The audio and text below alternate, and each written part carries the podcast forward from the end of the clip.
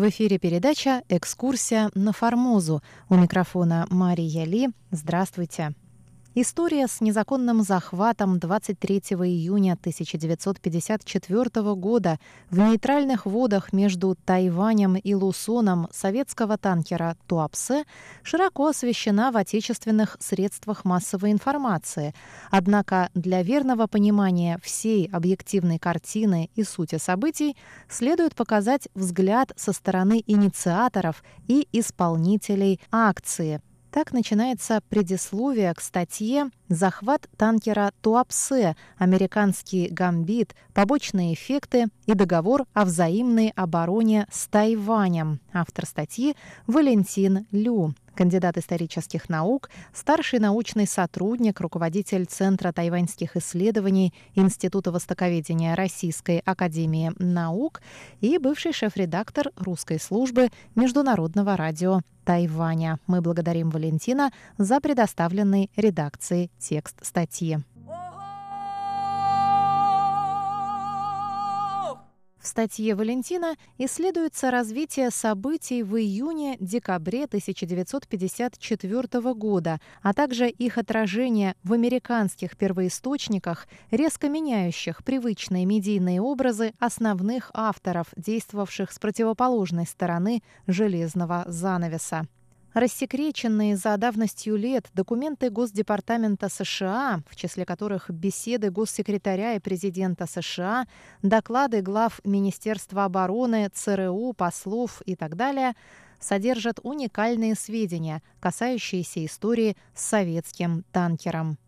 Как известно, захват Туапсе был одним из нескольких инцидентов, связанных с перехватом у китайского морского побережья торговых судов социалистических стран, доставлявших грузы в КНР. 4 октября 1953 года военно-морские силы правительства китайских националистов захватили польский танкер «Пратся», 13 мая 1954 года было перехвачено польское торговое судно «Президент Готвальд», а 23 июня следовавший из Одессы в Шанхай советский танкер «Туапсе». Польское и советское правительство выразили протесты по поводу незаконных захватов в нейтральных морских водах и возложили ответственность за них на США, в ноте правительству США от 24 июня 1954 года, опубликованной 25 июня в газете «Правда», сообщалось следующее. Совершенно очевидно, что захват советского танкера военным судном в водах, контролируемых военно-морским флотом США, мог быть осуществлен только военно-морскими силами США. Советское правительство ожидает, что правительством США в связи с этим нападением на торговое советское судно в открытом море будут предприняты меры к немедленному возврату судна, его груза и команды.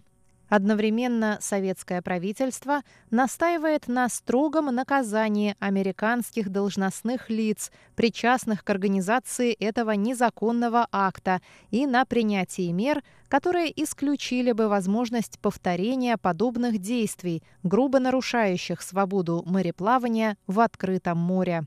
Советское правительство считает необходимым заявить, что вынуждено будет принять соответствующие меры для обеспечения безопасности плавания советских торговых судов в этом районе.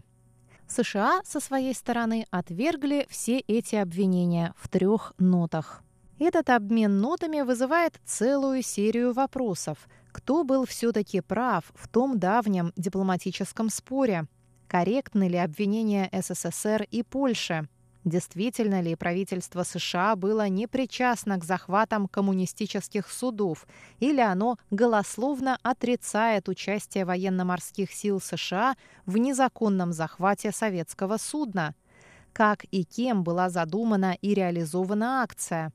Если эту акцию задумали США, то почему она вскоре частично вышла из-под контроля американцев? Как и в какой мере повлияла на судьбу танкера и экипажа политика президента Китайской республики Чан Кайши. Эта статья Валентина Лю – первая из трех статей, призванных дать окончательный ответ на главный, остававшийся 64 года невыясненным вопрос об истинных причинах и целях захвата советского танкера «Туапсе». С момента эвакуации правительства китайских националистов на Тайвань в 1949 году и до конца 1953 года воды Тайваньского пролива полностью контролировались седьмым флотом США – Любые военные действия между КНР и Китайской Республикой, как и любые международные конфликты в этом районе, были невыгодны и блокировались американцами, так как могли негативно повлиять на исход боевых действий на Корейском полуострове. Однако по окончании Корейской войны США не только позволили правительству китайских националистов вести блокаду побережья материкового Китая, но и содействовали ему, передавая разведданные об иностранных судах, идущих в КНР по морским торговым путям в акваториях Восточной Азии. После ареста двух польских судов 23 июня 1954 года Тайбэй впервые решился на перехват советского судна, которым оказался танкер Туапсе. Автор статьи восстанавливает картину событий до и после захвата с привлечением документов Госдепартамента, делая это впервые. 16 июня, ровно за неделю до захвата, в 15 часов 52 минуты по вашингтонскому времени президент США Дуайт Эйзенхауэр позвонил госсекретарю Далласу в связи с докладной запиской о советских танкерах, находящихся на пути в КНР. Вот некоторые цитаты из протокола их разговора. Даллас. Наша собственная рука не будет заметна. Что касается нашей моральной позиции и поступаем ли мы по справедливости, нам не следует делать это открыто. Мы не посылаем американские суда или самолеты для облавы и остановки этого движения. Мы поощряем китайских националистов, которые теоретически находятся в состоянии гражданской войны. Они используют свое право воюющей стороны и не позволяют своему врагу получить нужные материалы. Они изымают груз и позволяют судам уйти. Мы принимаем решения по объему разведданных, чтобы позволить им ловить эти суда. Наши самолеты летят высоко, обнаруживают эти суда, сообщают Чану о том, где они находятся, и он ловит их. У него самого недостаточно разведданных и нет возможностей для эффективной блокады. Суда ловят в открытом море. Это не расходится с международным правом. Это лишь случай предоставления им нашей частной помощи и подсказки китайцам. Президент Эйзенхауэр сказал, «Не вижу причин, почему бы не сказать им, китайским националистам. Не чувствую, что мне реально уместно принять решение, что нам следует подталкивать их сделать это. Они могут сами взяться за это. Каковы будут результаты, я не знаю. Я вполне уверен, что это не будет чем-то таким, ради чего Советы попытаются объявить войну. Они, конечно, подозревали, что тут есть некоторое наше лукавство, что это не случилось бы без нашего потворства. Мы должны быть готовы сделать прямое заявление в случае, если что-то всплывет, потому что это может быть серьезно. Можем сказать, что мы не участвовали в самой акции, связанной с арестом этих судов. И, как обычно принято, мы передали эту информацию китайцам. Только из-за наших разведданных это не может рассматриваться как ввязывание в действительную войну.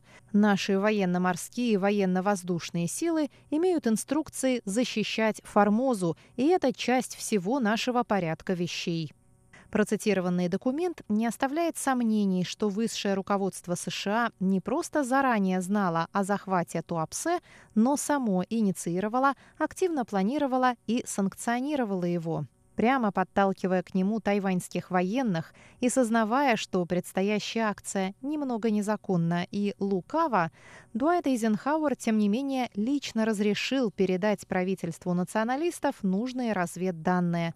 При этом он прямо обсуждал с Далласом возможные риски, способы сокрытия участия США и возможные оправдания в случае срыва или публичного разоблачения операции. Но подробнее об этом на следующей